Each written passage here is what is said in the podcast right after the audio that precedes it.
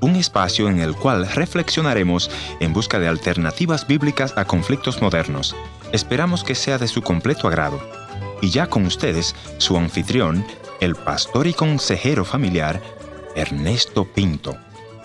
La ausencia de los padres, la orfandad o la situación de ser huérfano puede ser de los dos o uno de los padres, es sin duda alguna una de las más dolorosas y conflictivas que una persona puede pasar, porque ahora los hijos se sienten completamente solo en un mundo rodeados de muchas personas. El vacío, la falta de protección y muchos otros sentimientos se vuelven cada vez más fuertes y pueden desencadenar a varias consecuencias, y una de ellas es el alcoholismo, como escucharemos en la historia de hoy.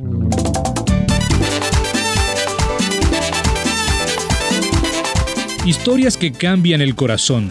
Bienvenidos al encuentro de hoy. Soy Heriberto Ayala, colaborador de Encuentro, y hoy me place en presentarles al pastor y consejero familiar Ernesto Pinto, quien conversará con Martín, nuestro invitado de hoy. Él es capitán de barco y en esta charla escucharemos de fondo las olas del mar. Espero que las disfrutes. Yo quedé huérfano a la edad de nueve meses. Eh, yo me crié en una finca de cafetal en, en una aldeita que se llama Robledales. Más que todo ahí, ahí crecí. Es muy difícil la vida de, las, de los huérfanos, ¿no? Es bastante difícil, Ernesto, porque sufrí bastante en el aspecto de que tuve una madrastra que fue bastante tremenda conmigo, pero yo miraba las cosas... Eh, en una forma bien simple, porque no conocía a eh, mi familia, a mis hermanas. Yo vine a conocer a mi familia, a mis hermanitas, pues eh, eh, a los 20 años. Contanos un poco de creciendo con una madrastra, ¿cuáles son los problemas que tuviste? Me crié con una madrastra de que me trató bien mal, me tiraba la comida, me, me decía hartate si ah, querés. ¿Te trataba muy mal? Sí, muy mal. Y me daba unas tres, cuatro tortillas y los frijolitos salían volando sobre la mesa, la mesita que teníamos ahí. Eso crea mucho resentimiento en el corazón de los niños, ¿eh? La verdad que sí, pero gracias a Dios eh, hoy me doy cuenta de que yo no guardé ningún resentimiento. O sea, en el momento tal vez eh, yo decía, ¿por qué me pasa esto?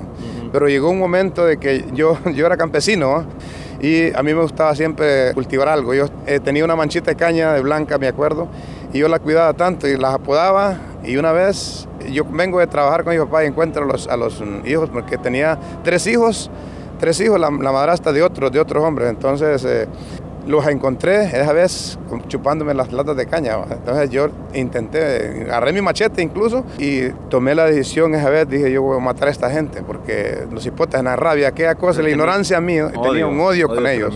Entonces... Eh, en mi mente se me vino pues asesinarlos y, yo no me daba cuenta que mi papá estaba comiendo en instante. Entonces mi papá salió arrecho con el machete también y me, y me dijo, si vos levantás la mano a uno de ellos, te va a ver que qué vas a hacer conmigo. Entonces vine yo y me humillé y boté el machete porque me dijo, te me vas y me mencionó la palabra, porque hago más con mi mujer que con vos donde mi papá había sido mi mamá y había sido mi papá en mi niñez, porque nunca me abandonó. Oh, sí le agradecí mucho y le agradezco esta en gloria ahora porque esté con Cristo ahora y que nunca me regaló.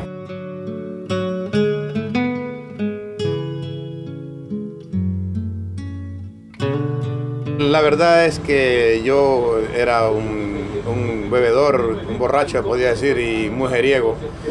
Eh, yo tenía tres, cuatro mujeres y tal vez no le daba mala vida a mi mujer, pues sí la trataba mal, lógico, en todo momento. Cuando uno anda con otras mujeres eh, parece que se olvida y tal vez la mira mal o la trata mal a su esposa, sabiendo que es la, que, la principal, ¿verdad? Pero yo en ese momento me sentí un macho que teniendo tres, cuatro mujeres y el mismo alcohol y todas las cosas, me sumía a eso, pues. El alcohol embrutece al ser humano, realmente. Lógico, un dicho hoy por ahí mundano que el alcohol hace hablar hasta los mudos, ¿va? Y esa es la realidad, ¿va? Porque me daba tanto valor que le hablaba a cualquier mujer y desgraciadamente tenía un espíritu tal vez maligno que la mujer que yo le hablaba a esa mujer era mía, pues, y se sucedía lo que sucedía. ¿Qué fue lo que pasó en la vida de Martín realmente? ¿Qué es lo que te lleva a la reflexión y a hacer ese cambio? Un día estaba yo eh, tranquilo y se me vino algo a la mente y dije yo, esto, esto que estoy haciendo, la verdad que no me lleva a ningún lado y me di cuenta de que había alguien más especial que todas las cosas que estaba haciendo yo. Entonces me di cuenta que ese especial era Jesucristo. Eh, decidí una vez agarrar mi Biblia, que tenía mi Biblia incluso en la casa, porque mi borrachera se llegaba borracho y me arrodillaba a la, cama donde estaba mi esposa y yo le, daba gracias a Dios siempre. Llegó ese momento de que decidí que había alguien más especial que llamaba Jesucristo y tomé mi Biblia y me, me fui a buscar una iglesia y allí recibí a Cristo por primera vez. Ha habido un cambio completamente, como dijiste al principio Ernesto, un cambio de 360 grados que ha cambiado mi vida. Hoy vivo una vida tranquila, sirviéndole al Señor. Mi esposa, pues eh, este año se bautizó, también aceptó a Cristo. Eso fue también bastante, me llevó porque mi doña no quería ir a los pies de Cristo, pero no era la voluntad mía, sino era la voluntad de mi padre. Él se interesó en ella. ¿Qué significa Cristo para ti ahora? Para mí Jesucristo es lo más importante que tengo en mi vida. Y para mí, cuando yo le pido a Dios, le digo, Padre, gracias porque me permitiste encontrarte, porque Él me conocía desde el principio, desde que me trajo al vientre de mi madre a este mundo, Él ya tenía un propósito para mí. Y cuando yo era, era niño, Él me daban un grano de café maduro y sin saber de qué esa era una contaminación porque era una miel que sale del, grano de café, pero esa era la miel y la leche que fludía de mi padre para mi persona. Y eso es lo que ahora yo le doy gracias a mi Dios porque esa fue la, la miel y la leche que me sostuvo, que mi padre me dio. Ante los ojos de Dios tú no has sido vencido. Quizás derribado, mas no has sido destruido. Ante los ojos de Dios eres un victorioso. Gracias Ernesto, no tengo palabras como describirte ni cómo agradecerte este momento especial, ya que te he dado un testimonio sobre mi vida y tal vez no ha sido lo suficiente, pero sí lo más importante que, que me ha pasado en mi vida. Y ahora me siento un hombre renovado, un hombre feliz, un hombre nuevo. Yo te doy la honra y gloria al Señor primeramente y gracias a ti Ernesto por haberme dado esta oportunidad. Dios es capaz mover las montañas, de calmar la tempestad, de abrir el mar otra vez. Muchas veces la soledad de los niños y adolescentes y para estar en un grupo les lleva a organizarse en pandillas, en delincuencias o caen en adicciones a las drogas y el alcohol. Y en esta segunda parte del encuentro de hoy, nuestro invitado nos contará cuál es el dolor y el peor momento de una persona atrapada en el alcoholismo, pero le llegó la esperanza en Cristo Jesús y hoy día tiene una vida transformada gracias a esa decisión que tomó de renunciar al pasado y aceptar vivir según los estatutos del Padre Celestial. Nací en un hogar sencillo, eh, compuesto por mi papá, mi mamá, cinco hermanos. Cinco hermanos.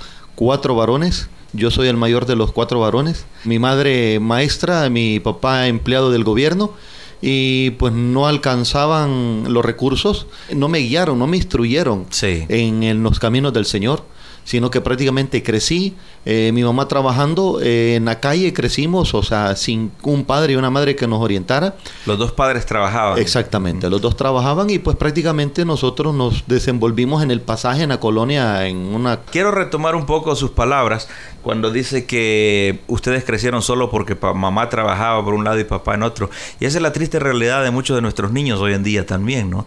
Tristemente muchas veces esa soledad de los niños lleva a, los adolescentes a organizarse en pandillas, en delincuencia.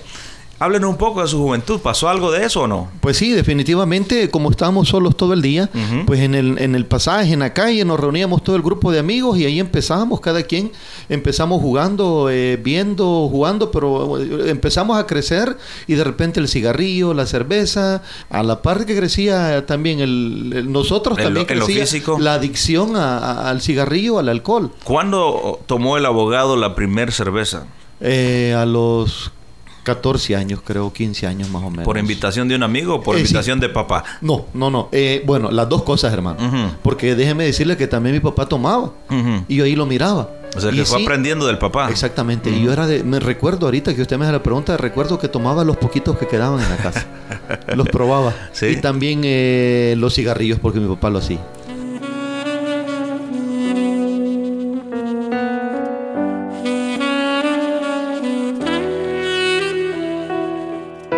¿Cuál es el dolor de una persona que está atrapada en alcoholismo? O sea, querer salir y no poder. Sí. Querer decir uno, yo no soy alcohólico.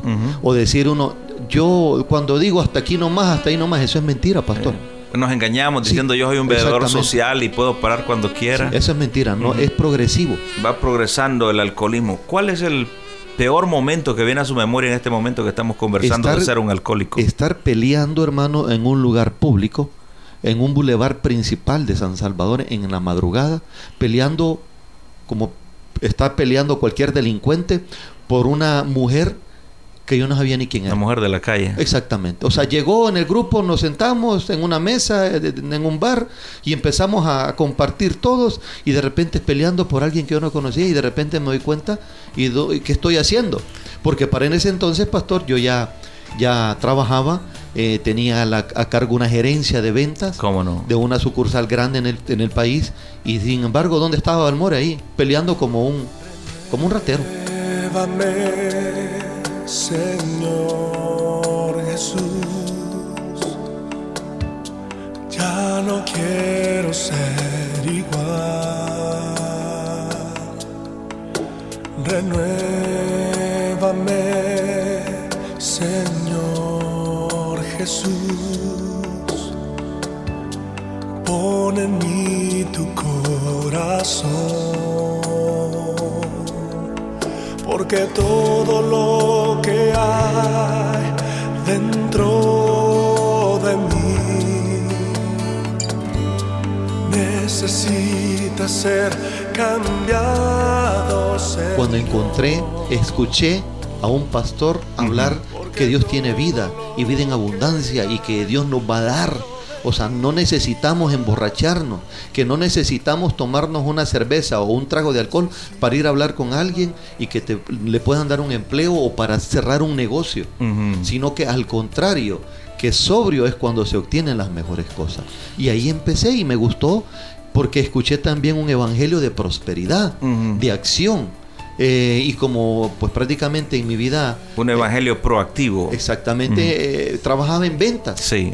Entonces eso me agradó muchísimo y Dios me contestó porque empecé a hacer buenas ventas y Dios me empezó a dar. Entonces dije yo, bueno, esto está bonito. Funciona. Esto funciona, exactamente. Y así fue.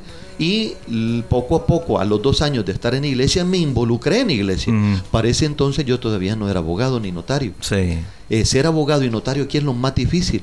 O sea, lo más difícil no es ir a, no es la, universidad porque en la universidad uno se sale graduando después de cinco años, seis años, sino para ser notario se requieren tres años más. Sí. Entonces yo a través de eso empecé a escuchar, oí de pactos de Dios, oí de los tratos del Señor y empecé e hice un trato con el Señor. ¿Cuál fue ese trato? Y el trato fue que si Él me regalaba mi sello de notario, que es lo más difícil, aquí en El Salvador, porque la universidad le, le, da la calidad de licenciado en ciencia jurídica. ¿Cómo no? Después usted se somete a la corte, le da eh, la calidad de abogado. Y después de ser abogado, que es otro trámite, es notario.